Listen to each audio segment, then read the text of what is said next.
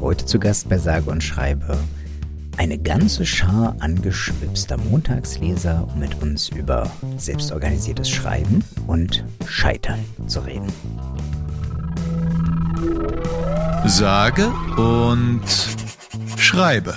Sage und Schreibe. Ja, hallo, willkommen zur neunten Folge von Sage und Schreibe, dem äh, Schreibwerkstatt-Podcast von Kreatives Schreiben e.V., verantwortet von Cora Rieken und Richard Günther. Und heute dabei eine, wie schon angekündigt, absolut unbändbare Schar von Montagsleserinnen und Montagslesern ähm, auf keinen Fall angeschwipst. Also das würde ich sagen, war, war im Intro vielleicht, vielleicht übertrieben. Ähm, genau, wollt ihr einfach mal alle, damit man wirklich hört, dass ihr ein, ein fröhliches Hallo machen oder zusammen anstoßen. Hallo? Hallo. Hallo. Hallo. Ah, das klingt so chaotisch, wie ich es erhofft habe. Großartig.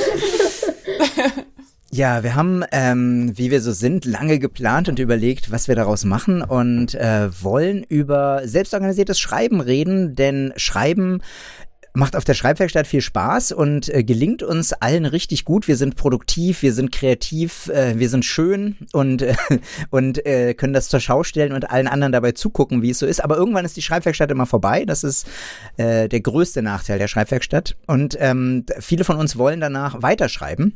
Und ähm, wir wollen kurz darüber reden, wie gut oder nicht gut, äh, gut uns das im Alltag gelingt. Ähm, in welcher Form weiß ich noch nicht, aber ich habe mir auf jeden Fall vorgenommen, Hermine zu fragen.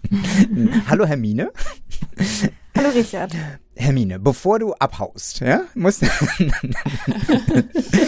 Ich wollte dich fragen, ähm, was sind deine Erfahrungen mit, mit selbstorganisiertem Schreiben? Ich weiß, dass du sozusagen über die Jahre verschiedene Anläufe genommen hast, um das zu machen, die ähm, oh. immer ganz toll erfolgreich waren. Ja, mhm. da, genau, die, die verschieden erfolgreich waren, aber erzähl doch mal kurz, wie, was so sozusagen einmal vielleicht vielleicht zusammenge äh, zusammengerissen, äh, zusammen umrissen. Ähm, was waren so die Versuche und was würdest du heute sagen, klappt davon gut oder was klappt nicht?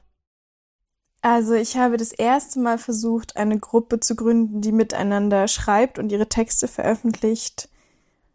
Das war, ich glaube, 2017, 16. Da wollten wir einen Blog machen. Das war damals auch mit Samira organisiert. Vor, also, und ich glaube, Cora war auch dabab Ich war auch dabei, ja. ja. Gemeinsam gegen einen. Genau. Kollektives genau. Scheitern. Ja, genau. Kollektives Scheitern trifft ganz gut. Also es hat ungefähr zwei Monate funktioniert. Dann haben Leute, wir hatten sogar ein Thema jeden Monat, wozu man was schreiben konnte. Und es waren ganz viele verschiedene Menschen dazu eingeladen. Wir haben das damals über Facebook organisiert und es hat zwei Monate funktioniert. Wir haben noch einen Adventskalender gemacht und dann war vorbei. Dann hatte keiner mehr Lust hm. und hat sich nicht mehr gemeldet. Dann habe ich als nächstes versucht, mit Jessie zusammen eine Schreibgruppe zu gründen. Wir wollten uns dann auch in echt sehen und haben die Berliner alle eingeladen. Und ähm, ich weiß nicht, Jessie, wie lange ging das? Ähm, auch so ein halbes Jahr? Ja, ich glaube ein halbes Jahr, bis wir dann so, also ich, ich, ich hatte das auch noch als Unileistung, deswegen war ich da am Anfang hinterher, dass, äh, dass das dann auch stattfindet. Und dann war die Unileistung vorbei. Ich hatte das dann äh, benotet bekommen und dann äh, ist das im Sande verlaufen. Ja, also es war sehr schön. Wir haben uns in einem Café getroffen. Wir waren von 15 eingeladenen Leuten immer zu dritt. Ähm, es sind auch immer mal nette Texte entstanden, aber es hat halt auch wieder nicht wirklich lange gehalten. Dann saßen Jessie und ich zu zweit da und haben sehr schöne Gespräche geführt. Genau. Und dann. Aber sieht man mal, für was Noten gut sein können. Ne? Ja. Wir brauchen den Druck scheinbar.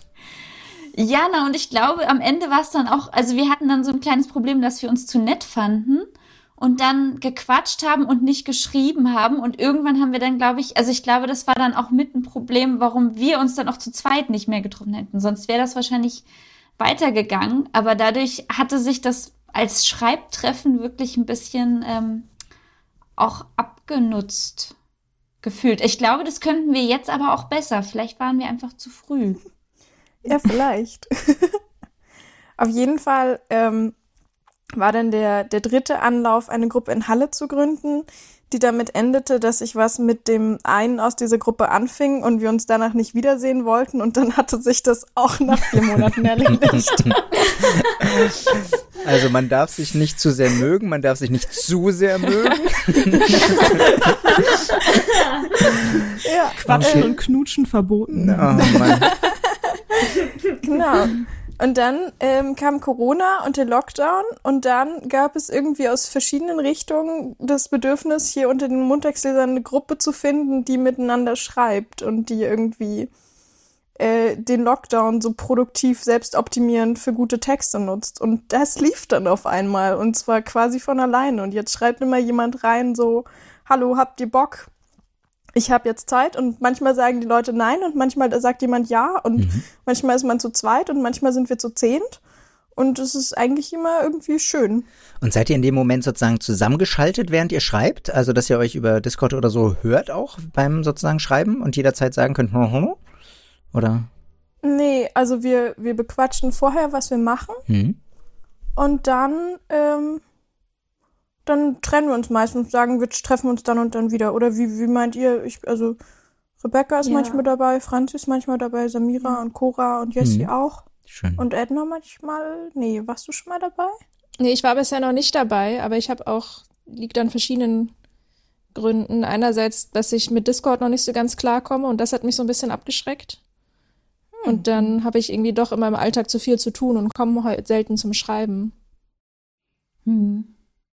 Aber dann hat sozusagen das, diese Art von sich zusammentreffen dann übers Internet hilft dann zumindest, wenn man sich zu gut versteht, dass man, man kommt ja nicht so sehr ins Quatschen dann, wie wenn man jetzt im Café zusammensitzen würde, ist man ja automatisch in einem ganz anderen Modus, wo man zusammen quatschen würde. Und da hilft das. Und, und du würdest sagen, und seit wann klappt es jetzt mit den Quarantäneschreibern? Seit März. Seit März. Hm. Krass. Also jetzt über ein Jahr. Ich glaube aber auch, dass das auch ein bisschen, ja. Stark. Stimmt. Aber ich glaube, dass das auch ein bisschen klappt, weil wir dann eben auch diese Gruppen vorher, die gescheitert sind, mit einberechnet haben. Und jetzt eben doch auch ein bisschen aufpassen, dass wir dann nicht länger als eine halbe Stunde quatschen. Mhm. Also am Anfang braucht man ja manchmal, um sich okay. so reinzufinden, aber dass man dann doch sagt, okay, und was will jetzt jeder machen? Wollen wir was Gemeinsames machen? Oder hat jeder, also oft ist uns dann doch auch wirklich Projekte, an denen man wirklich weiterschreiben will, wo man sagt, okay, ich brauche jetzt einfach Leute, die mir bisschen in den Hintern treten, dass ich, äh, dass ich eine halbe Stunde jetzt zu Hause wirklich was mache und das dann vielleicht wirklich vorlese, so wie wir das dann in den Schreibgruppen manchmal haben, aber gar nicht unbedingt, dass, dass es wirklich einen Input von gibt. Und ich finde, das ist zumindest auch, um, um so wirklich weiterzukommen, gar nicht mal so eine schlechte Sache. Interessant. Also der, der, der soziale Druck ersetzt dann ein bisschen den Zensurendruck? Genau. ja, das ist, so ist, ist man aufgewachsen, würde ich sagen. Wir sind alle Aber verdorben vom Schulsystem. Ja, was? Also es ist auch meine Erfahrung, dass wenn man irgendwie was schreiben muss, so wie Jessie auch schon gesagt hat, wenn sie was für die Uni, also das hat ja funktioniert, solange sie was für die Uni machen musste. Ähm, wenn man was machen muss oder sich das selber zumindest vornimmt, dann funktioniert das, glaube ich, einfacher, als wenn man sich einfach spontan trifft und einfach mal guckt, ob dann zufällig was passiert. Weil das ist dann meistens nicht so erfolgreich.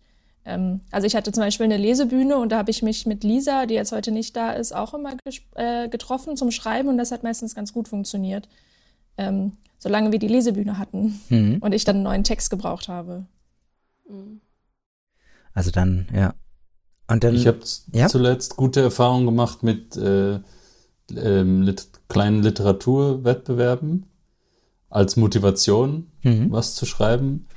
Ähm, Allerdings muss ich sagen, dass, weil ich bisher nie irgendwo weitergekommen bin in die nächste Runde des Wettbewerbs, ist das dann mit der Motivation auch wieder so eine Sache. Aber, ähm, aber sozusagen vielleicht, ähm, ja, für irgendwie mit dem Ehrgeiz auch mal irgendwo in irgendeiner Anthologie vielleicht zu landen, ähm, wenn man, wenn das einen antreibt zum Schreiben, das hat jetzt mir geholfen, ähm, auch mal Sachen fertig zu schreiben, sozusagen, weil sie ja fertig werden müssen. Mhm. Äh, genau. Darf Und witzigerweise kann ich für, äh, ja, hack, hack. Achso, aber sprich, sprich erstmal gerne zu Ende. Nein, ich, ähm, ich wollte nur sagen, witzigerweise hatte ich mir einen Schreibwettbewerb in der Schweiz ausgesucht über Drachen und ähm, ich äh, schreibe ja eigentlich nicht über Drachen. ähm, und ich dachte, ich dachte, Gott, wer schreibt in der Schweiz schon über Drachen? Das kann ja nicht so schwierig sein, da irgendwas einzureichen, was gut genug ist. Und äh, das war auch von so ganz komischen Menschen organisiert. ähm, wirklich, also äh, man sieht das dann ja auf Instagram so manchmal. Äh, Drachenfliegervereinigung?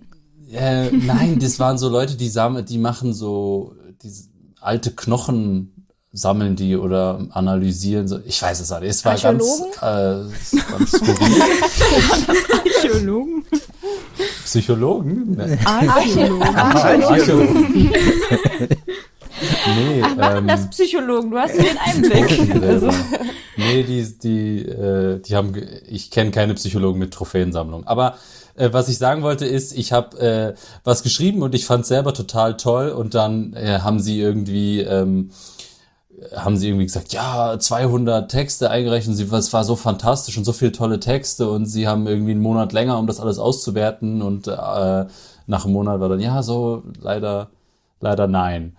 Und ähm, das, äh, das fand ich interessant, weil das ja offenbar heißt, dass es doch viele Leute gibt, sogar in der kleinen Schweiz, die sozusagen auf so ein spezifisches Thema irgendwie schreiben wollen und es offenbar schaffen, auch gute Texte zu schreiben.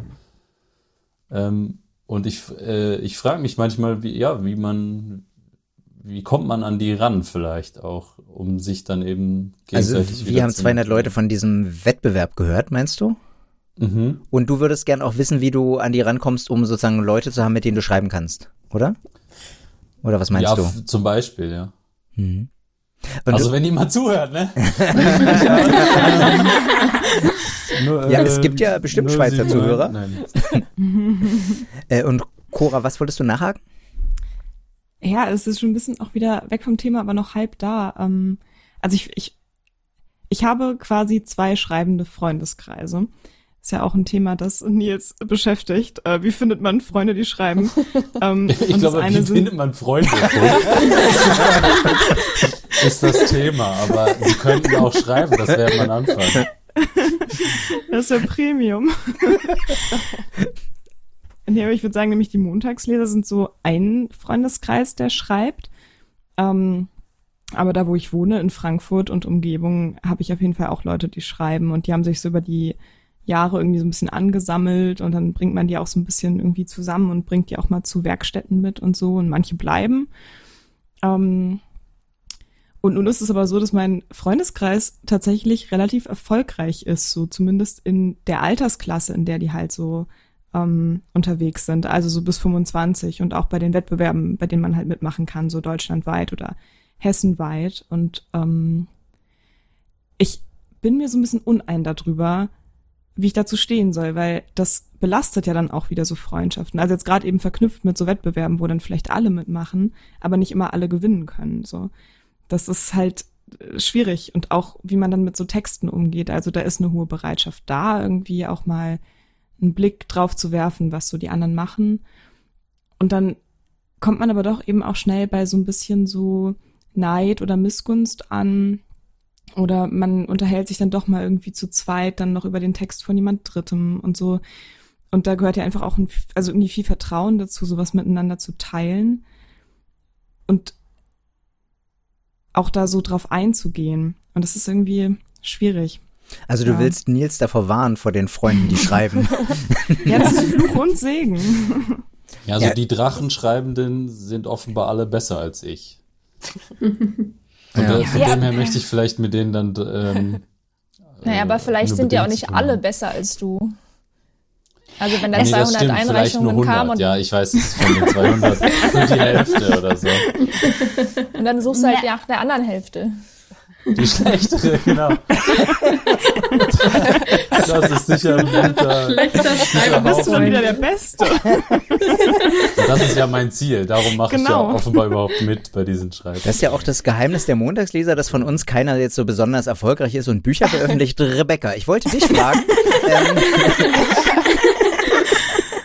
ähm, du, wie war das damals mit dem Textwerk in Erlangen? Also wie ist das, das hatte ich dich ja schon mal ein bisschen gefragt, aber wie sozusagen, wie würdest du das einordnen, wenn du jetzt so gehört hast, wie kann sowas entstehen? Also habt ihr zusammen auch geschrieben oder euch nur vorgelesen? Wir haben uns nur vorgelesen. Also eigentlich habe ich so ein bisschen den Textsalon aus unserer ähm, Brandenburger Schreibwerkstatt geklaut und mit nach Erlangen genommen. Also da mhm. ging es wirklich ums äh, Austauschen und äh, gegenseitig so weiterhelfen bei den Texten. Wir haben uns einmal wöchentlich getroffen und wer wollte, hat einen Text mitgebracht, auch mehrfach ausgedruckt, also so richtig Textsalon-Style. Mhm. Und dann haben wir ähm, uns den vorgelesen und darüber gesprochen. Und das hat echt sehr, sehr gut funktioniert und die Gruppe gibt's heute noch. Dabei haben wir die, glaube ich, jetzt schon vor zwölf Jahren oder so, Krass. oder 13 Jahren gegründet. Ja. Und aber, aber ihr habt nie zusammen geschrieben, sondern hattet eben dieses, diese Runde, wo ihr euch die Texte vorgestellt habt und darüber gesprochen habt. Genau, also da ging es wirklich ums, äh, also jeder hat eigentlich für sich geschrieben und dann hat man mitgebracht, was man in der letzten Woche geschrieben hat. Und hast du dich wiedererkannt bei den Geschichten, die die anderen erzählt haben, wie das in so selbstorganisierten Schreibgruppen ist, oder hast du sowas gar nicht? Mm, da eigentlich, ähm, ich glaube, es hat wirklich anders funktioniert, weil man nicht zusammen kreativ werden musste, mhm. also nicht vor Ort dann so reinkommen musste in diese Schreibstimmung, sondern das hat man ja zu Hause gemacht und hat einfach die Texte mitgebracht. Und wenn auch nur einer oder zwei Leute was mitgebracht haben, hat das ja schon gereicht für den Abend. Und dann und also es, natürlich gab es auch mal Wochen, wo dann nur drei, vier Leute kamen. Manchmal gab es Wochen, wo sechs, sieben Leute da saßen. Aber das hat eigentlich immer konstant gut geklappt. Und was wir auch gemacht haben, waren Lesungen. Also wir haben bestimmt so einmal im halben Jahr haben wir eine Lesung veranstaltet. Hm. Und ja, da Leute eingeladen. Das hat, hat auch ganz gut funktioniert. Wenn man so eine große Gruppe hat, hat man auch immer jemand, der was vorlesen will, wahrscheinlich. Ja, alle wollten immer lesen. Alle, alle. ja, alle Dann wollten. Frage ich mal die zwei Leute, die noch nicht erzählt haben, wie sie im Alltag zum Schreiben kommen, Franzi und Richard. Franzi, äh, schaffst du es selber, dich im, im, Alltag zum Schreiben zu, zu bringen? Ähm, kommt drauf an. Also momentan relativ selten. Ähm, das ist tatsächlich auch ein Zeitfaktor irgendwie. Wenn ich gerade irgendwie mehr Freizeit habe, dann auch gerade jetzt durch die Quarantäne-Schreibergruppe so in, in letzter Zeit findet man dann doch öfters mal mhm. ein Zeitfenster oder auch wo, wo dann der erste Lockdown war, war viel Zeit zum Schreiben da. Ähm, aber ich muss tatsächlich sagen, sonst habe ich außerhalb der Schreibwerkstätten nie viel geschrieben. Ähm, sondern wirklich eher immer jetzt nur so durch die Montagsleser dann auch immer so, oh, ich brauche noch einen Text und es ist ja bald mal wieder äh, Montag. Ähm, es sei denn, ich habe irgendwie mal länger, also ein längeres Projekt nebenher gehabt, dann ähm, bin ich da schon noch dran geblieben, auch ähm, über längere Zeit. Aber tendenziell eher weniger und nur oder beziehungsweise eher, wenn auch der Druck da ist, dass man irgendwie einen fertigen Text für irgendwas braucht. Da wollte ich auch gleich noch drüber reden. Das hatte ähm, Nils von angesprochen, wie es denn ist, sozusagen hilft diese Montagslesung, irgendwas fertig zu machen oder nicht. Davor werde ich jetzt, äh, kommt noch Werbung. Die wir jetzt gar nicht hören, weil ich sie noch zusammenschneiden muss. Oh. Oh. Das ist ja voll mies. Ja, das, das, wäre so lustig, wenn wir die jetzt wirklich hören könnten. Das wäre ja, so schön. Kerzenschein, das dritte Glas Wein im schummrigen Licht. Neben dir dein Date. Ihr kuschelt euch aneinander, seht euch tief in die Augen. Und ausgerechnet jetzt meldet sich deine Blase? Aber kein Problem. Ich hab P-Bag. P-Bag? Erwachsenenwindeln, damit nie wieder ein kostbarer Moment verstreicht. So, nach dieser fantastischen Werbung, die wirklich total gut war, wir können auch gerne darüber lachen. die war so witzig. Die war so witzig. Mann war die witzig. Vor allem das Ende. Das kaufen. Ich glaube, es war Werbung für P-Bag. Wenn ich sie reingeschnitten haben wäre, war es wahrscheinlich Werbung für P-Bag. Genau. Ähm, Genau, ich wollte erzählen, ich schreibe im Alltag gar nicht. Also sozusagen die Montagslesung ist manchmal so ein Vorreiter. Ich habe ähm, immer geschrieben oder ganz oft, ich habe, ich glaube, acht Hochzeitslieder. Also pass auf, Rebecca. Nee, also acht. ich glaube, auf, auf sehr vielen Hochzeiten habe ich irgendein Lied, was dann einigermaßen zu dem Paar passt und was ähm, äh, da, dann da gespielt wurde oder gesungen wurde. Wir haben auch Fugen schon umgeschrieben. Genau, das waren immer so. Es, ich brauche voll Anlässe. Also ich ähm, äh, sonst geht es gar nicht. Genau, und sonst habe ich das irgendwie nicht geschafft. So, dann habe ich also auch von mir erzählt, das war ganz wichtig. nun, ähm, entweder zur heißen Kartoffel, können, können wir eigentlich machen, oder? Die heiße Kartoffel. Und ähm, nee, ich wollte eigentlich noch fragen, also wollte noch jemand, äh, genau Nils, ähm, wie, wie motiviert dich die Montagslesung, irgendwas fertig zu schreiben? Ähm, ja, besser als ohne Lesung, sage ich jetzt mal. Also wir haben jetzt ja seit einem Jahr ungefähr so einen festen Termin, einmal im Monat, dass wir auch Ja. wissen, dann machen wir das auch zusammen, dann treffen wir uns hier und Ja. lesen ein und äh, Na, ähm, ich muss jetzt ehrlich sagen, ich weiß nicht, ob es euch aufgefallen ist, aber am Anfang war ich nicht so dabei. ähm, und dann, äh, das lag aber, glaube ich, vor allem dran, dass ich ähm, die Zeit genutzt habe, an halt ähm, einem Buchprojekt zu schreiben und das wollte ich dann in dem Rahmen nicht vorlesen oder das hat sich einfach nicht angeboten. Und als das abgeschlossen war, hatte ich auf einmal Zeit, wieder andere Sachen zu schreiben und das hat sich dann angeboten, auch zu lesen mit euch oder, oder äh, genau und ähm, und das ist immer schön, wenn man wa- was hat, wo man seine Texte auch vorlesen kann. Also ich finde das immer schön, weil für das schreibe ich auch gerne, sozusagen, dass es dann jemand hört und für die Reaktion und so ein bisschen zu spüren, ja, ähm, gefällt das anderen auch oder bin ich irgendwie ganz alleine? Ähm, ist ja auch bei den Themen nicht immer ganz klar, über die ich schreibe. Ähm, Genau, und, äh, und, und die Texte, aber die ich jetzt sozusagen zuletzt ähm, dann gelesen habe teilweise, habe ich geschrieben eben für, für den einen oder anderen Wettbewerb, um da mitzumachen.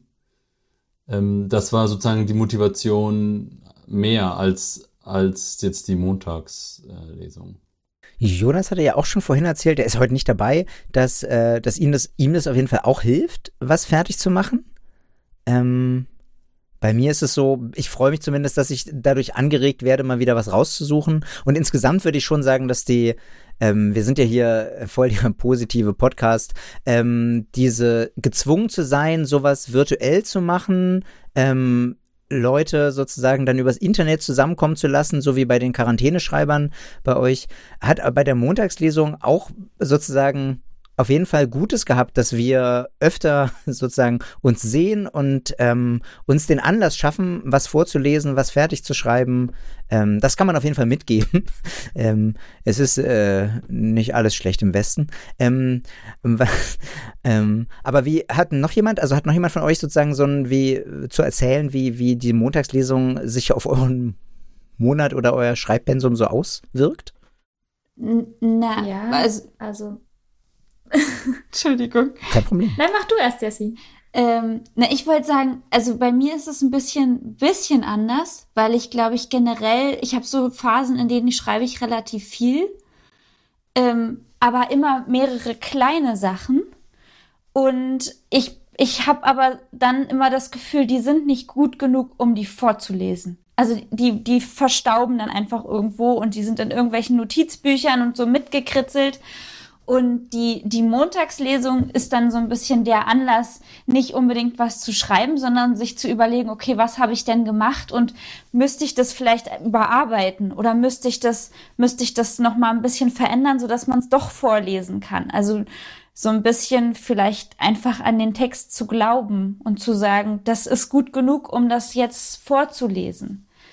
Und das, das tut es eigentlich. Also manchmal schreibe ich auch dafür, aber in den allermeisten Fällen gibt es irgendwie schon was. Und das muss aber nur wirklich fertiggestellt werden. Ja, das geht mir auch so. Ja. Und da hilft mir die Montagslesung sehr. Mhm. Bei mir ist es tatsächlich so, dass ich ansonsten außerhalb von Werkstätten eigentlich so gut wie nie Kurzgeschichten geschrieben habe in der Freizeit. Und das jetzt, ähm, was mir aber eigentlich doch Spaß macht. Und dadurch, finde ich, habe ich persönlich so ein bisschen so einen Grund auch, mich mal wieder hinzusetzen und dann wirklich auch was zu schreiben, weil man ja weiß, man, man arbeitet ja irgendwo auch darauf hin, dann das, den Text zu präsentieren. Und hat Motivation, das zu tun. sich auf jeden Fall, wie wir ja vor vielen Folgen schon mal angesprochen haben, der Aufnahmeknopf allein ist ja auch so eine Situation, mit der man umzugehen äh, lernen muss. Also und in der Situation, die, die hat man dann ja auch. Bei der Montagslesung weiß man, jetzt zählt es. Wenn ich mich jetzt verspreche, hören es die anderen ganz doll. Und ähm, wenn man das öfter übt, hilft das auch auf jeden Fall schon. Ähm, zusätzlich zu dem, dass man den Text fertig schreibt, wahrscheinlich. Okay, damit es nicht so lang wird, hören wir nochmal Werbung. Schau mal, wie schön die Natur ist. Ich könnte ewig weiterfahren. Ja, schon, aber können wir da vorne vielleicht kurz mal anhalten? Früher konnte ich Ausflüge auch nie so richtig genießen. Immer musste ich nach einer Toilette Ausschau halten. Und wie hast du es geschafft, das zu ändern? Ich habe P-Bag für mich entdeckt. P-Bag Erwachsenenwindeln. Sorglos und sicher in allen Lebenslagen. So, jetzt ist die Werbung vorbei und wir fanden sie wieder richtig lustig. ich schneide da einfach nur euer Gelächter rein. Die ganze Zeit. Jedes Mal. Auch immer, wenn ich irgendwas erzähle. Da kannst du so einen Knopf dafür machen, wo man immer so. So wie, so, so wie den Woo-Knopf bei, ähm, Ja. bei der Montagslesung. Okay, und dann mache ich ein, fange ich einfach so quasi, wir sind jetzt eigentlich fertig mit unserer Aufnahme, aber ich mache, ich drücke einfach nochmal hier drauf. Die oh, ah, ich, heiße Kartoffel. Genau, gerade kam die Idee auf, ähm, dass wir als heiße Kartoffel über Neid sprechen können. Neid in Freundesgruppen, warum nicht? Wir sind, wir sind spontan. Hat jemand eine Geschichte zu erzählen über Neid oder schon übers Scheitern? Vielleicht passt es ja zusammen. Wir wollen ja noch übers Scheitern reden. Ähm, ähm, wie war das denn in Erlangen mit dem Textwerk mit ernsthaften Autoren? Gab es da Neid? Hast du das Gefühl, Rebecca? Hm, ist jetzt auch schon wieder so lange her, ne? Ich habe ja nicht so, also eine Geschichte des Scheiterns ist immer wieder mein Gedächtnis. Nur am Scheitern. Super. Elegante Überleitung. Hineingefädelt. Ich glaube, damals waren, wir waren nicht wirklich neidisch, weil wir haben ja auch alle noch nicht wirklich viel erreicht. Also nichts. Also wir haben ja nicht, also wir haben einfach geschrieben und äh, haben auch, glaube ich, nicht unbedingt da jetzt große Ziele mitverfolgt, sondern alle haben einfach gerne wissen wollen, wie die Texte bei den anderen so ankommen. Ähm, nee, da fällt mir jetzt gerade nichts dazu ein, ob jemand da neidisch aufeinander gewesen ist. Es gab auch keine großen Streitereien oder so. Ähm, Nee. Ich ähm, bin äh, ein neidischer Mensch und äh, ich möchte zum Beispiel, äh, mir ist aufgefallen, jetzt, dass an der jetzigen Werkstatt äh, oder vielleicht auch schon über die Zeit, dass wir äh, MontagsleserInnen äh, besser werden im Schreiben. Also ich zum Beispiel äh, finde ich sozusagen die Qualität steigt, weil alle das halt auch länger machen und einige vielleicht auch ähm, mehr oder professioneller. Und ähm, das finde ich total schön. Und gleichzeitig merke ich, dass es mich sozusagen auch unter Druck setzt, weil ich denke, hey, Texte von den anderen, die klingen geil, das sind coole Geschichten, das sind tolle Sounds und so. Und irgendwie habe ich das Gefühl, ich schreibe immer noch die gleiche Soße wie, wie vor fünf Jahren und, ähm, und da kommt so ein gewisser äh, Neid auf. Also, aber sozusagen im Positiven. Also ich freue mich total, dass, dass es so eine Entwicklung gibt. Und es ist total schön, halt auch dann, auch total inspirierend, sozusagen, andere Sounds zu hören, die mir richtig gut gefallen. Und ich denke, fuck, so könnte ich nie schreiben. Würde ich aber gern. Mhm. Ja, wahrscheinlich ist auch einfach immer ganz, äh, also wahrscheinlich war bei uns in Erlangen auch viel Neid dabei, aber man gibt es ja gern auch vor sich selber nicht so zu, dass es das jetzt ist. Wenn man zum Beispiel jetzt einen Text von einer Freundin einfach voll bewundert und ich glaube, wir haben uns dann auch oft ähm, gegenseitig sehr inspiriert und beeinflusst im Stil. Also ich glaube, so eine Freundin damals zum Beispiel, wie die geschrieben hat, das hat mich so beeindruckt und bestimmt hat sich das auch irgendwo dann tief in meinem Stil so ein bisschen niedergeschlagen in der Zeit. Ähm, und ja, ob man das jetzt, also man traut sich dann auch selber nicht, das vor sich selbst Neid zu nennen, aber das steckt bestimmt auch mit drin, ne? in so einem Prozess. Ich weiß, dass ich mir jedes Mal auf einer Schreibwerkstatt, wenn ich mir gedacht habe, fuck, diese Person schreibt so gut und ich würde so gerne so schreiben, dass ich dann drüber nachgedacht habe, was die denn macht mit ihren Texten und wie sie das anstellt, dass das so gut klingt und dass ich es dann einfach kopiert habe. Mhm. Und natürlich, also ich, am Ende hat man immer noch seinen eigenen Text, aber man kann sich ja Kniffe von anderen Leuten raussuchen und dann, also wenn es, wenn es um den Stil geht, der einem gefällt, dann finde ich ähm, Copy, also finde ich, sollte man so viel kopieren und sich raussuchen bei anderen Leuten, wie man möchte, weil so nur so lernt man ja und entwickelt sich weiter und Schreiben ist dieses wunderbare Ding, was sich mit jedem Jahr einfach weiterentwickelt und was nicht irgendwie altersbegrenzt ist, wo man dann irgendwann wie so beim Sport nicht mehr den Körper dafür hat oder irgendwie so, sondern es ist halt einfach was, was, was sich endlos weiterentwickeln kann. Ich glaube, daraus ist damals auch äh, die Idee zu dem Stiltausch gekommen. Also das hatte ich damals in Erlangen mal mit den äh, mit der Wortwerkgruppe gemacht. Das war nämlich auch so ein Abend, wo wir Wein getrunken haben und gesagt haben, okay, diesmal schreiben wir wirklich zusammen. Aber es war kein ernsthaftes, also kein Schreiben, wo wir gesagt haben, wir wollen jetzt Texte schreiben, die wir irgendwo vorlesen können und die irgendwie einen Sinn und Zweck haben, sondern einfach so zum, so ein Spaß schreiben. Und dann haben wir angefangen, Stile zu tauschen, also uns gegenseitig Sachen, Gedichte oder kurze Texte zu schicken und dann versucht, das zu adaptieren. Und eigentlich steckt da ja auch sowas dahinter, so wie, so, kann ich das, oder könnte ich diesen Stil auch äh, hervorrufen, wenn ich das und das anwende. Aber natürlich auf eine spielerische, lustige Art und Weise. Ja, geht das schwer. Also so gute Gedichte wie Lisa und Edna zu schreiben, ist nicht so. Nicht, kann man nicht so übers Knie Mhm. brechen. Aber das ist zum Beispiel auch, also da ist bei mir jetzt kein Neid, glaube ich, da. Also es gibt ja auch irgendwie so einen missgünstigen Neid und so einen Art, ich will das auch können und ich kopiere das einfach oder so, so wie ich es halt kann. Hm. Ähm, genau, aber Lisas Stil hat mich zum Beispiel total beeinflusst und ich kann den aber nicht. Also Lisa schreibt so sehr, also entweder alt, wie heißt das, so ein altes Deutsch, das gar kein Deutsch mehr ist. Also irgendwie, was so 100 Jahre alt ist oder so. Ähm, und ich kann so nicht schreiben und benutze aber ganz viele solcher Wörter und mische die aber halt mit sehr neuen Sachen, Mhm. was im Endeffekt natürlich dann wieder sehr anders klingt. Ja, aber was, was ich noch sagen wollte, so, geht so ein bisschen weg vom Thema Neid, aber so, ich glaube, was, was, was Nils jetzt zum Beispiel weniger hat, glaube ich, als wir anderen, ähm, wir gehen ja immer noch auf die Schreibwerkstätten und machen da auch, üben da neue Sachen, die wir, also wo es gar nicht nur darum geht, einen, einen fertigen Text am Ende zu haben, sondern wirklich, dass man einfach Stilmittel ausprobiert und ähm, einfach rumprobiert mit Sprache und sich ganz viel auch darüber austauscht und auch Feedback bekommt und anderen Leuten Feedback gibt. Und ich glaube, daran wächst man sehr, sehr viel. Wo, worauf ich manchmal neidisch bin, das merke ich, also fast noch mehr, als dass ich sagen will, ich, ich will so schreiben können wie der, bin ich oft neidisch auf Leute, die sich so an einem Thema festbeißen. Also die sozusagen, die haben dann eine Buchidee und dann denken sie die ganze Zeit nur noch über die Buchidee nach, bis das Buch fertig ist. Und bis es auch wirklich fertig geschrieben ist. Und das sozusagen, der Kopf funktioniert dann auch so. Und ich merke, das ist bei mir was, wozu ich mich total bringen muss. Also ich muss total viele Techniken anwenden, um jeden Tag an dasselbe zu denken und dasselbe weiterzumachen. Das ist, äh, widerspricht irgendwie meinem Charakter. Und da bin ich manchmal wirklich neidisch drauf, dass ich denke, ich würde gerne wissen, wie das funktioniert. Wie ich sozusagen so sein kann, weil ich glaube, dass das dann auch zum Erfolg führt. Wenn du wirklich äh, dir erlaubst, in einem Stil zu bleiben und den dann aber zu perfektionieren und darin wirklich gut zu werden. Wir haben ja drei Leute, mindestens drei Leute hier, die schon sozusagen Bücher fertig geschrieben haben.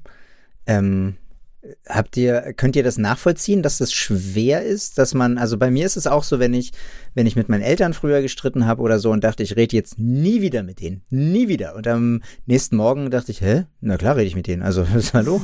ähm, und so ist es mit so einer Buchidee auch. Ich werde die für immer durchsetzen, immer. Mann, ist das interessant und am nächsten Morgen mache ich was ganz anderes.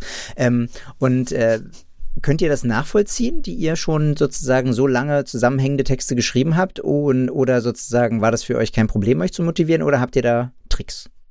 Nee, gar nicht. Also bei mir war das tatsächlich so, dass ich dann ähm, auch wirklich, ja, fast ein halbes Jahr nur an diesem einen Projekt gearbeitet habe und auch super wenig Texte nebenher oder anders gemacht habe. Ich konnte dann auch gar nicht mehr raus aus dem Stil.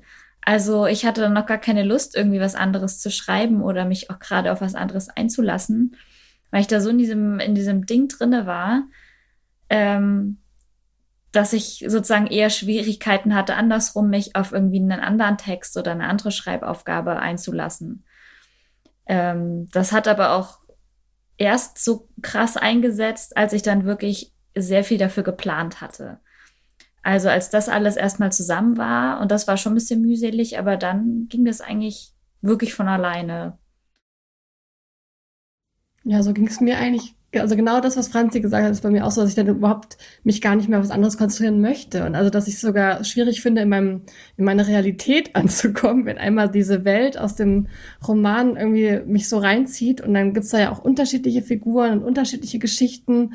Und das wird immer größer und immer verlockender. Und ich, ja, ich finde es sogar schwierig, dann ähm, zum Beispiel einen kleinen Text für die Montagsleser zu schreiben. Ich schaffe es dann deswegen oft nicht, zu den, also bei den Lesungen teilzunehmen, weil ich nur meine, nur in meinem Romansumpf drin bin und da auch gar nicht, äh, ich schaffe es einfach gerade dann nicht da rauszukommen. Das ist eher, für, ich finde es da manchmal beneidenswert, wenn man irgendwie in vielen, in vielen Projekten auch nochmal drin ist oder auch nochmal sagt, ach, ich habe jetzt gerade da keine Lust drauf und versuche nochmal was anderes, ähm, da ich dann eher so am Versumpfen bin und mich da schwer rauskämpfen kann. Ich kann auch vom Gegenteil erzählen, dass es aber auch sehr schwierig sein kann, wenn man zu viele Projekte hat. Ähm, ich habe nämlich jetzt an meinem ersten Roman schon sehr, sehr lange gesessen. Ähm, bestimmt auch, weil ich das aus verschiedenen Gründen ein bisschen ausgeschoben habe, aber halt auch, weil ich dazu neige, zu viele Ideen zu haben und ähm, wenn die Ideen kommen, dann auch gerne Zeit investiere, die ein bisschen auszuarbeiten und dann kommt immer wieder die neue Idee und ähm, ja, also da ist es auch echt wichtig, was Jessie gesagt hat, dass man sich wirklich auch auf ein Projekt konzentrieren kann, um das fertigzustellen auch. Mhm. Ne, also ich kann sagen, einmal habe ich es geschafft. Und ich hoffe ja, dass das nochmal kommt. ähm, und das war aber auch wirklich halt mit sehr viel Kraftaufwand verbunden. Also das ist äh, der NaNoWriMo. Also Hermine hat mich da drauf gebracht, dass es den gibt, dass man im November so eine riesengroße Community hat von Leuten, die halt ganz viel schreiben wollen im November immer. Und da war es eben auch so, dass ich sozusagen das vorher geplant habe, so dass ich möglichst wenig denken muss, wenn es denn dann kommt und man alles mehr oder weniger schon schon fest hat, was wo passieren soll. Und dann äh, ging das auch, aber es ging dann eben irgendwie auch nur diesen Monat und das hat sich dann nicht ins andere Leben weiter übertragen lassen. Ähm, das war irgendwie nicht dauerhaft. Ja. Warum Vielleicht solltest du wieder Uni-Seminare belegen, die dich zum Schreiben bringen. Schreibe dein Buch fertig, los. ja. Was man da ja wirklich machen kann, ist sich für diese Residenzen und diese Schreibstipendien zu bewerben. Also natürlich ist das dann halt wieder diese blöde Wettbewerbssituation und natürlich klappt es dann halt wieder nicht bei jedem, aber also keine Ahnung, ich glaube, Rebecca kann dazu sogar noch mehr erzählen als ich. Aber das finde ich irgendwie ein ganz interessantes Konzept. Entschuldigung, jetzt war ich gerade abgelenkt von meinem Kühlschrank. er, hat ihr, er hat ihr freundlich zugebogen. Rebecca, erzähl mal, erzähl mal von Gotha. Was sollte ich erzählen? Über, über Schreibstipendien und Residenzen und wie man da vielleicht Roman, also weil ich stell's mir total einfach, also ich stell's mir einfacher vor, wenn man an einem Ort ist, um jetzt den Roman zu schreiben. Ja, ich fand das damals total schön, weil es war so das erste Mal, dass ich einen Schriftstellerinnenalltag hatte und wirklich so morgens aufgestanden und dachte, okay, jetzt schreibe ich. Ähm, das hat mir das total viel gebracht. Ich habe da in sehr kurzer Zeit viel geschafft und man, ja, ich musste auch noch eine Kolumne schreiben. Ähm, also jetzt im Nachhinein denke ich auch, ich habe da echt viel viele Seiten runtergerissen, aber dadurch, dass es nicht das gewohnte Umfeld ist und man da auch so dieses besondere, okay, das ist jetzt nur ein abgesteckter Zeitraum, das mache ich jetzt nur für ein paar Monate, dann ist das auch wieder vorbei. Ich glaube, so dieses, äh, ja, dieses besondere Gefühl dabei, das macht auch ganz viel aus, dass man halt rausgehoben ist aus seinem, aus dem sonstigen Alltag. Vielleicht kann man das ja auch so in seinem Alltag ohne Wettbewerb schaffen. Also ich habe ich hab, m, auch mal einen Roman geschrieben und ich habe den, den Teil, um das rein da reinzukommen, genau so geschrieben, dass ich Semesterferien hatte und nichts zu tun und so die Wahl hatte, entweder liege ich jetzt drei Monate auf dem Boden meines Zimmers rum oder ich äh, gehe jeden Tag in die Bibliothek und schreibe irgendwas. Und das hat für mich total gut geholfen. Also ja, ich glaube, so ein Schreibort ist auch schön, wenn man sich irgendwo ja. oder einfach nur in der Ecke in seinem Zimmer oder irgendwie, dass man sich so ein, ja, so einen Schreibplatz aussucht. Ja. Ich habe Ja, ich habe jetzt ein Buch gelesen und das versuche ich jetzt zu machen und ich hab, noch habe ich das Gefühl, es könnte funktionieren. Wir schauen mal, wie es läuft. Aber ähm, dass man an bestimmten Orten nicht schreibt, also dass man sozusagen sich aussucht, wo man was macht, weil wenn sonst verbindest du den Ort mit zwei Sachen. Also zum Beispiel, wenn du auf dem Bett bist, dann solltest du den Bett auf dem Bett nicht schreiben, obwohl du den Laptop damit hinnehmen kannst. Aber du verbindest das immer mit Entspannung und mit was anderem, dass man wirklich einen Ort hat, der nur vielleicht nur fürs Kreative da ist. Es kann auch einfach nur eine Sitzposition sein oder so, aber dass das Gehirn sozusagen etwas mit was anderem verbindet oder dass man sich den, den, den, den schönen Duft nur macht, wenn man schreibt oder dass man versucht, das mit, mit einem anderen, mit einer anderen Sache zu koppeln, die man mag. Und dass das äh, das Gehirn irgendwann zusammenbringt und dadurch ähm, hat, also ist, ist der Anfang nicht so schwer, weil oft ist ja das Machen eigentlich schön, aber das Anfangen ist dann doch irgendwie eine Hürde. Die Fruchtnote schreiben. Ja. Stimmt, dann bringen wir als Montagsleser so eine kleine Duftkerze Kreativität raus. es gibt Kollektion. Es gibt so Style. Ja. Gibt dann so Aber auch so Fanshop. verschiedene Düfte, je nachdem für welchen, äh, welches Stil oder welche, Ja, also ob man jetzt Prosa schreibt oder ob man Lyrik schreibt. Genau. Stimmt, ja. Ja. Altertümlich ähm, oder Drachen. Die Prosa-Kerze. Die- Oh Mann, jetzt haben wir, ähm, ich, mir, mir fällt übrigens auf, ja, während ich habe uns so als, als ähm, eigentlich undirigierbaren Haufen angekündigt und jetzt unterhalten wir uns hier ganz gesittet und vernünftig. Das, das muss ich später noch anders zusammenschneiden. Das zwischendurch immer, immer so ein bisschen bololo. Apropos, wollt ihr noch eine Werbung hören? Ja. Mach ich mal eine an? Ja. Ja.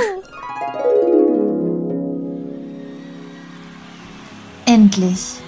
Du stehst in der ersten Reihe und erlebst deine Lieblingsband hautnah. Doch was, wenn du jetzt mal musst? Einfach den guten Platz aufgeben, den du dir so hart erkämpft hast? Woo, nein, ich hab doch P-Bag. Woohoo. P-Back, Erwachsenenwindeln, damit nie wieder ein kostbarer Moment verschreibt. Reingelegt. Von Brillentwist. Ähm, Aber wir haben uns schon sehr erfolgreich um den Neid rumgewunden. Das fand Ja. ich sehr schön. Mir ist jetzt auch noch eingefallen, dass ich, dass ich So das mit den heißen Kartoffeln. Manchmal sind sie auch sehr heiß. Ja. Zu heiß. Mir sind zu heiß, dann essen wir was anderes. Ich weiß gar nicht, weiß gar nicht, ob ich das jetzt im Podcast haben will, aber ich bin also, ich will auch, ich weiß gar nicht warum, aber ich bin so weit weg von Neid und ich habe ein bisschen das Gefühl, das liegt daran, dass ich wahrscheinlich tief in mir drin so von mir überzeugt bin, dass ich auf niemanden neidisch sein kann. Oder du bist so abgehängt, Ich, dass ach du so, denkst, oder so. Nee, ich glaube, eh nicht. ich glaube, es ist die pure Selbstsucht. Das ist das Ich glaube, es ist das Schwanken zwischen den beiden Polen. Und gerade bist du in einer guten Phase. Nein, aber es ist zum Beispiel so, dass ähm, zum Thema Neid ähm, bei Jonas, ähm, der ja, äh, der schon immer viel schöner gesungen hat als ich, aber noch nicht Gitarre spielen konnte, als wir uns kennengelernt haben und der seitdem mich überholt hat beim Gitarre spielen und ich sozusagen empfinde das eher wie Nils als äh, Freude und Ansporn. Also sozusagen, für mich ist das wirklich so ein Grund, ja, ich sollte, also sozusagen, wenn ich mich hinsetze und Gitarre lerne, dann wird das auch schöner. Und bei Nils, äh, bei Jonas höre ich ja, dass das sozusagen immer schöner wird und ich höre das so gerne, ähm, dass ich eher motiviert bin, mich mal wieder hinzusetzen und äh, sozusagen dieses Country-Picking zu üben, was er jetzt die, die letzten, das letzte Jahr für sich entdeckt hat. Ähm, ja, Nie- Neid, aber ich will halt, deswegen weiß ich nicht, ob ich das sozusagen im Podcast haben will, weil es ist einfach nicht interessant, wenn ich sage, ich fühle nicht Neid, weil das klingt, klingt einfach falsch und gelogen. also, Also Ja. mir geht es so, dass ich Neid nicht so empfinde, weil viele Leute einfach was sehr anderes machen als ich. Und ich mir denke, so wenn ich Lyrik schreibe, überwiegend, also ich schreibe zwar auch Prosa, aber so wenn ich überwiegend Lyrik schreibe, wieso sollte ich dann neidisch sein auf Leute, die Prosa schreiben? Das ist ein bisschen wie wenn ich dann neidisch bin darauf, wie Leute, wie gut Leute Motorrad fahren können und ich, also mach das halt nicht. Ich hatte das auch nie oder selten also ausgeprägt, dass ich wirklich sag, äh, gesagt hätte, ich wäre neidisch auf andere, die schreiben, äh, jetzt zum Beispiel aus der Schreibwerkstatt oder so. sondern ich hatte das tatsächlich eher immer, wenn Leute aus meinem Umfeld, Freunde von mir oder Bekannte, plötzlich meinten, die halt eigentlich so nicht zu, zu den, zu meinen schreibbekannten Freunden gezählt haben, die dann plötzlich ankamen, oh ja, ich möchte es jetzt auch mal ausprobieren oder ich habe hier voll so eine Idee für einen Text. Und dann war ich immer sofort so, nee, das ist mein Ding. So, äh, da war ich dann eher immer so super neidisch, dass mir da jemand diesen Platz wegnehmen könnte, so als, ähm, als Schreibende in der Gruppe. Äh, da war ich dann eher wirklich auch immer so, dass ich da immer so, mm, ja, okay. Ja. Und es nicht so, so arg unterstützt habe, wie es vielleicht netter gewesen wäre.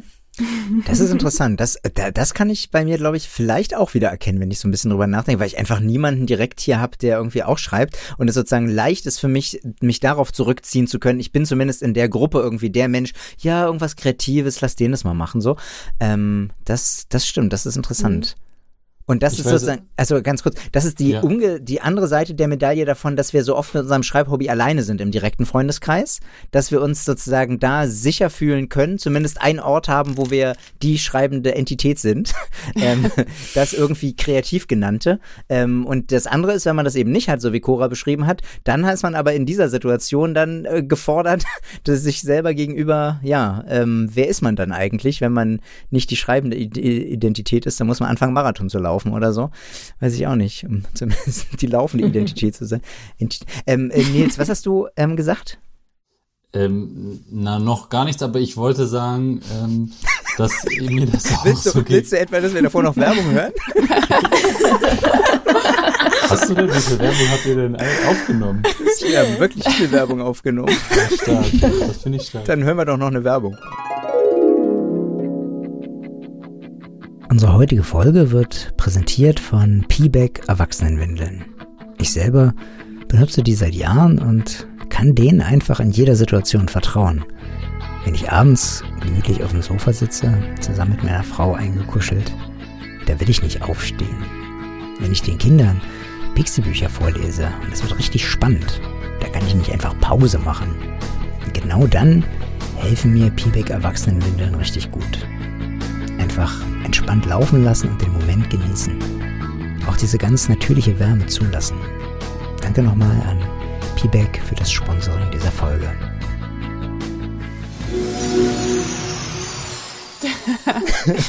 so, danke. Jetzt wurden wir also so richtig gut präsentiert. Das ist toll. Und ich bin, ich stehe übrigens total auf P-Back Erwachsenenwindeln, falls ihr noch nicht, von, noch nicht mitbekommen habt. Ich benutze die im Alltag einfach wirklich richtig viel. Also es ist nicht nur gelogen. Ja, Nils, äh, bitte. Nicht nur gelogen? nee, ich, äh, ich wollte eigentlich nur sagen, dass es mir ein bisschen ähnlich ging wie, wie Franz. Und ich weiß noch, dass als ich angefangen habe zu schreiben und so drüber geredet habe mit Menschen, die nicht schreiben, äh, haben ganz, ganz oft war die Reaktion, oh ja, ähm, ich, ich, ich will auch ein Buch schreiben. Und ich dachte mir, nein, aber, aber ich will wirklich ein Buch schreiben. Und ich das weiß auch nicht, auch. wahrscheinlich war das auch die pure Arroganz sozusagen. Und ähm, ich habe das Gefühl, sozusagen zehn Jahre später haben alle anderen ein Buch geschrieben, aber ich irgendwie noch nicht so richtig. Und äh, aber das Gefühl, äh, das Gefühl kenne ich auch in dem Sinn. Ich habe das meiner kleinen Schwester damals verboten gesagt, schreiben ist meins. Such dir dein eigenes Hobby. Ja, ja. Mach was mit Computerspiel. Spiel Fortnite oder, oder Baumregal.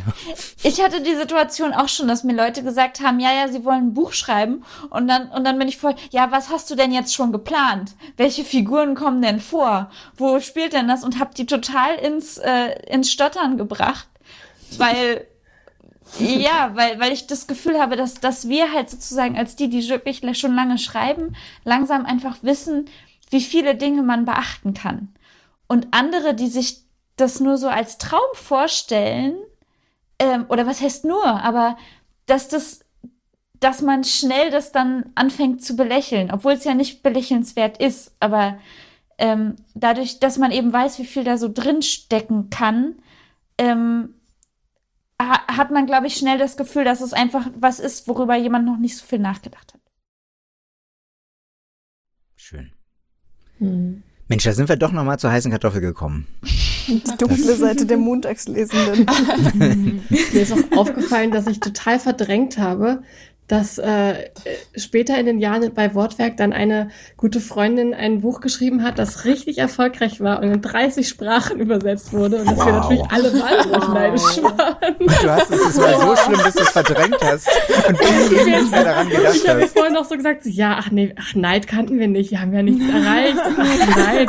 Und jetzt fällt mir auf, naja, doch, eine von uns war mega erfolgreich und das war natürlich irgendwie auch schwierig, aber wir haben uns, also es ist ja auch mal beides, also ich fand es ja auch total schön, dass sie das geschafft hat. Es ist ja auch einmal motivierend, dass man weiß, okay, das geht und dass man dann auch so sieht, okay, das Buch ist total toll, es hat es auch verdient. Gleichzeitig ist man total neidisch und es ist auch äh, schwierig auszuhalten, aber auch total schön. Also es ist ja ein, ein, ein Chaos der Gefühle, aber es war auf jeden Fall sehr aufregend für alle. Mensch, eine Ja, ich bin voll ungeplant froh, heiße dass du das sagst. Also, weil ich habe so fast das Gefühl, also ich kenn ich kenn Neid von mir und ihr sagt ja alle so, ah ja, naja, naja, so schlimm ist das gar nicht mit dem Neid und eigentlich, na, eigentlich ist ja auch schön. Ich weiß nicht, also ich frage mich, ob ihr ehrlich seid. Na, ich habe gesagt, ich bin bin auch ein neidischer sehr Mensch. neidisch. Also ja, Ja, ich, ich auch. ich bin schon neidisch und ja, Also- ich kann mich auch voll identifizieren mit dem, was du sagst. Das kann ich total verstehen. Ich glaube auch, dass, also Neid ist ja an sich erstmal nicht böse. Man kann, braucht das ja auch nicht so zu verteufeln. Also ich glaube, wenn man sagt, okay, ich bin missgünstig und ich will, dass du das nicht mehr hast und ich hasse dich dafür, dass du das hast, das wird dann vielleicht irgendwie ein bisschen scheiße, aber einfach Nee, aber so zu Neid denken, ich will halt auch. Also, ne, Genau. das ist, das, das Ja, finde ich ja. schon auch irgendwie voll Ja. gerechtfertigt. Also, es hat ja auch was mit dem, mit so einem Anspruch an sich selbst zu tun, dass man auch irgendwie sagt, so, hey, ich nehme das halt ernst, was ich da mache und ich finde das halt irgendwie auch gut und ich stehe dahinter, so. Mhm. Und deswegen will ich das auch.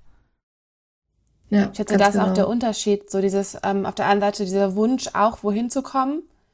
Und ich denke, das ist ja auch, kann auch positiv sein, an anzusporen. Natürlich ist es auch manchmal ein Gefühl, das sehr schlecht auszuhalten ist. Ähm, aber gleichzeitig, wenn es halt eher in dieses Missgünstige geht und man einfach darunter einfach leidet, ähm, dass es dann halt eher ein negativer Neid sein kann oder wird. Oder auf jeden Fall ist. Ich glaube, es kommt auch so ein bisschen drauf an, was so die Ambition ist beim Schreiben. Ähm, also ich habe nicht unbedingt vor, also es wechselt gerade wieder. Es wechselt bei mir sowieso häufig, weil ich irgendwie zehn verschiedene Hobbys habe. Ähm, aber wenn ich dann irgendwie irgendwie erfolgreich, also wenn ich mir überlege, okay, ich will jetzt irgendwas mit mit Schreiben in der einen oder anderen Form vielleicht Geld verdienen oder planen, überlegen, ob das klappt, ähm, dann bin ich, glaube ich, auch neidischer. Vor allem aber ja, das, was Jessie auch gesagt hat, weil ich es nicht hinkriege, länger an einem Text zu sitzen, an einem längeren Text. Und ich krieg das nicht organisiert und dann bin ich abgelenkt und dann geht das unter. Ähm, das kriege ich halt überhaupt nicht hin und dann bin ich auf sowas eher neidisch. Und wenn ich dann aber denke, nee, ich studiere ja jetzt und dann mache ich das beruflich und mache irgendwas anderes, was nicht direkt was mit Sprache zu tun hat, dann bin ich auch überhaupt nicht neidisch, wenn andere Erfolg haben.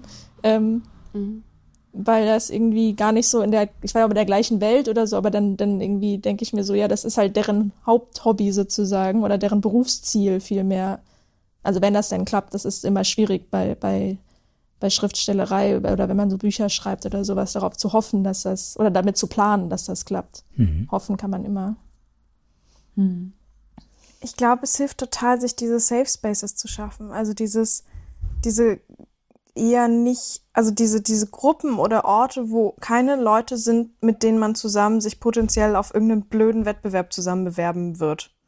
Und ähm, also ich, ich merke, dass das mir ganz, ganz viel bringt, dass ich einen Freundeskreis habe oder Freunde habe, die nicht schreiben und für die ich die Kreative bin, wo das einen einfach keine Rolle spielt und dass es mich auf Dauer in meinem Alltag ähm, wahrscheinlich auch nerven würde, ähm, die ganze Zeit nur mit Menschen zu sein, die auch schreiben und die auch so ähnlich schreiben wie ich und sich auf die gleichen Wettbewerbe bewerben wie ich.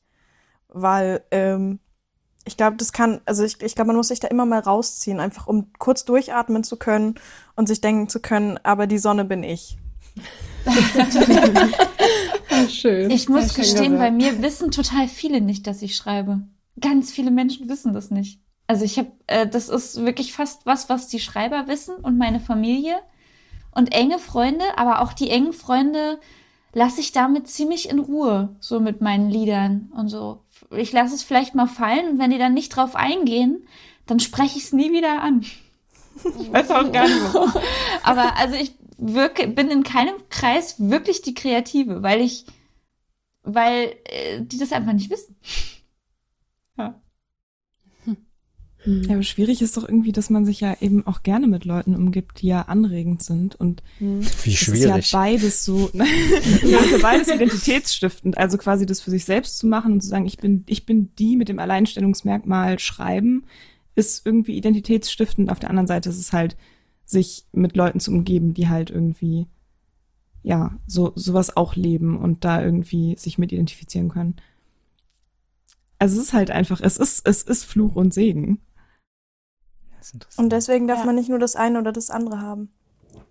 Ja, blöd, dass ich Kunst studiere, ne? Das gleiche im Leben, so.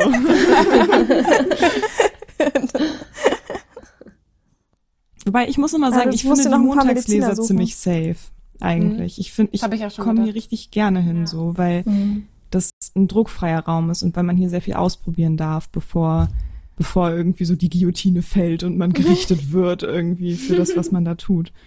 Und das ist schön. Hm. Ich schätze, das liegt aber auch ein bisschen daran, dass wir alle in unterschiedlichen Richtungen doch schreiben. Also ich finde, ähm, also ich kenne es natürlich auch, dass ich ähm, das ein oder andere Mal einfach so das Gefühl hatte, so hm, vielleicht ist mein Text nicht gut genug oder einfach total beeindruckt war von einem anderen Text und mich dann so ein bisschen verunsichert gefühlt habe.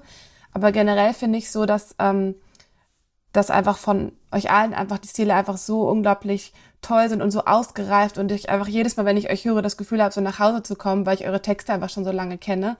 Und ähm, dadurch ist es irgendwie so, als hätten wir einfach alle unseren Alleinstellungsmerkmal, obwohl wir trotzdem zusammenschreiben. Und ähm, deswegen fühle ich mich auch hier so wohl. Ja, das hast du ich schön denke, gesagt. dass das, ja. Ich denke, dass das daran liegt, an diesem, an dieser Schreibwerkstatt. An dem Ding, was, also weil, also ich habe ja jetzt auch mit Kindern und Jugendlichen gearbeitet und, und versucht, die zum Schreiben zu bringen. Und ich habe immer gemerkt, was mir total wichtig ist, ist dieses wirklich, alles ist schön. Alles, was du jetzt rauskriegst, ist irgendwie was wert. Erstmal von vornherein.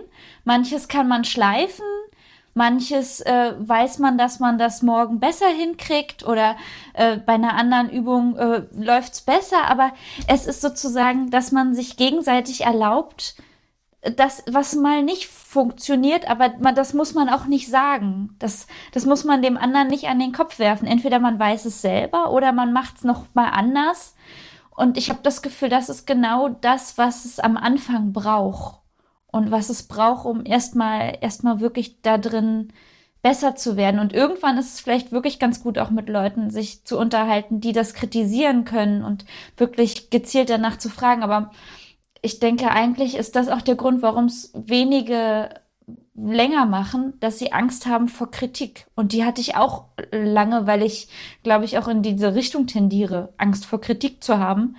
Aber ähm, was auch Blödsinn ist eigentlich. Aber dass man wirklich sich erlaubt, Sachen zu machen, die andere doof finden und sagt, ja, das mache ich trotzdem. Es macht mir Spaß und ich habe das Gefühl, das machen wir als Montagsleser so gar nicht. Wir sind einfach wirklich sehr, sehr nett und ich glaube, das ist was, was ich brauche. Ja, man freut sich über jeden Satz, der entsteht, auch wenn, also einfach, da ist was, es ist was passiert, es passt nicht zum Thema. Und nach Es jedem Satz. es ist nicht zu Ende, es ergibt keinen Sinn, aber es ist so rausgekommen bei der Gruppe, voll toll. Ja, voll schön. Voll Vor allem bei manchen Leuten mehr als bei anderen. Da freut man sich um jeden Satz. Du hast 300 Zeichen geschrieben, toll.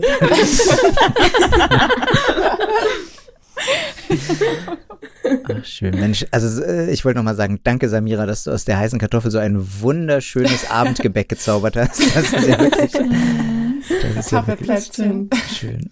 Da ist auch das Ambitionslose der Montagsleser vielleicht deren Geheimnis. Also, dass ähm, sozusagen das auch sehr für den, den Safe Space hilft. Ähm, ja. Und wir sozusagen vielleicht eine, sozusagen, es geschafft haben, eben eine gute Version eines gemeinsamen Schreibortes, eines virtuellen Schreibortes zu finden. Ähm, ja, der das ohne Druck zulässt. Toll. Das können wir uns alle mal auf die Schulter klopfen. Oh. ich hoffe, das hat man Hört jetzt man schön das? gehört. Ja, ich glaube schon. Ja. Oh, und weißt du, was ich total gut finde, Cora? Ich habe das Gefühl, die Folge ist jetzt so lang, dass wir nicht über das Scheitern reden. wir sind also vielleicht, vielleicht daran gescheitert, über das Scheitern zu reden, aber ähm, wir können ja trotzdem nochmal über das Scheitern reden und das, ähm, ich würde sagen, wir haben ja nicht nur die einzige Folge. Wir haben ja so Ähm, eine kleine Backup-Folge, ne, falls mal irgendwas schief läuft. auf jeden Fall. Das ist kommt die Scheiternfolge. Das ist die Und ich wollte jetzt aber sozusagen so langsam zum Ende kommen, aber noch mal kurz in die Runde fragen, falls es jetzt wirklich das Ende des Podcasts wird. Ich meine, ich könnte noch mal eine Werbung einschieben. Immer da. Ah, Feierabend. Jetzt nur noch ganz schnell etwas einkaufen, denn die Blase drückt.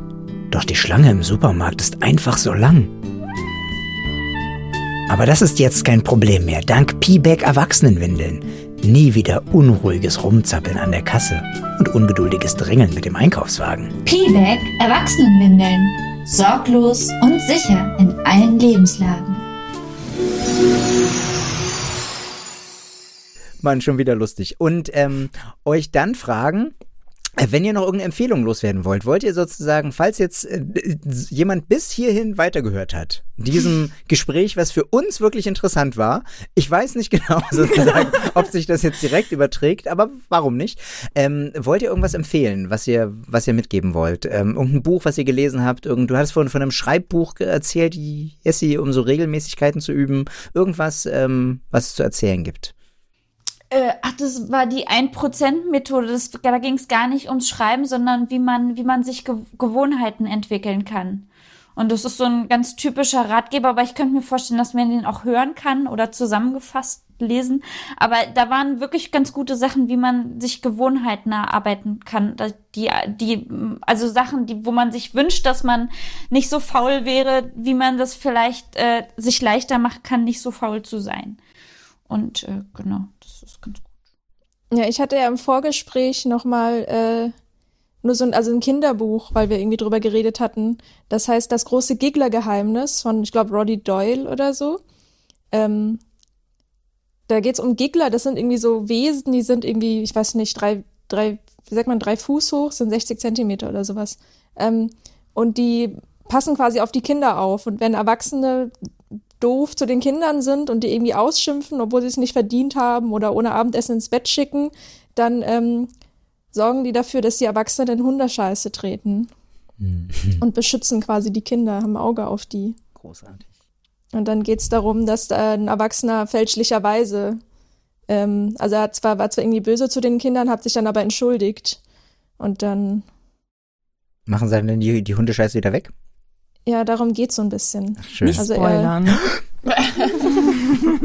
Also es geht darum, dass er halt in den Hundehaufen laufen soll. Das haben die Gegner mitbekommen, aber die Gegner haben nicht mitbekommen, dass er sich entschuldigt hat. Ah, okay. Und da sind, es sind sehr schöne Charaktere da drin, auf jeden Fall. Letztes Mal hat ja Samira angefangen, ähm, Computerspiele zu empfehlen. Da dachte ich, oh, das ist ja auch ein weites Feld, wo ich äh, auf jeden Fall einen äh, Fundus habe, mitzureden. Und Kinderbücher, ich habe ja auch schon mal Kinderbücher vorgelesen. Ähm, das wissen ja. Ja. die wenigsten Leute von mir. Ähm, und das, das wäre natürlich auch schön. Das ist ein t- sehr schöner Anfang dafür. Und Hermine, du wolltest auch gerade eine Empfehlung loswerden? Ja, ich wollte NaNoWriMo empfehlen, weil es schon bei Jessie gut- so gut funktioniert hat.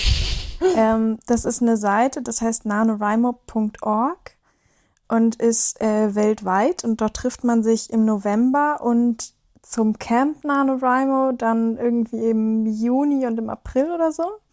Aber vor allem im November und äh, schreibt zusammen. Und das ist so ein bisschen für die Leute, die sagen, ich würde voll gerne mal einen Roman schreiben, aber ich weiß nicht, wann ich anfangen soll und ich weiß nicht, wie ich mir die Strukturen schaffe. Und es ist für die Leute, die sagen, ey, ich wohne hier zum Beispiel in der Schweiz und ich kenne überhaupt keine Leute, die auch schreiben. Mm.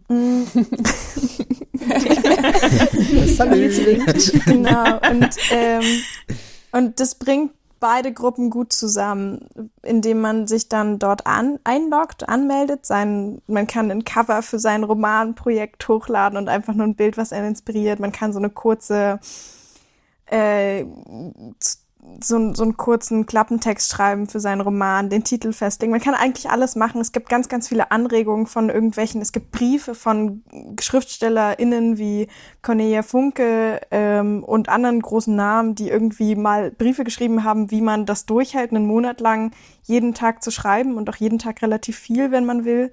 Und dann legt man sich quasi sein, äh, seine Zeichenzahl fest, die man erreichen will am Ende des Monats.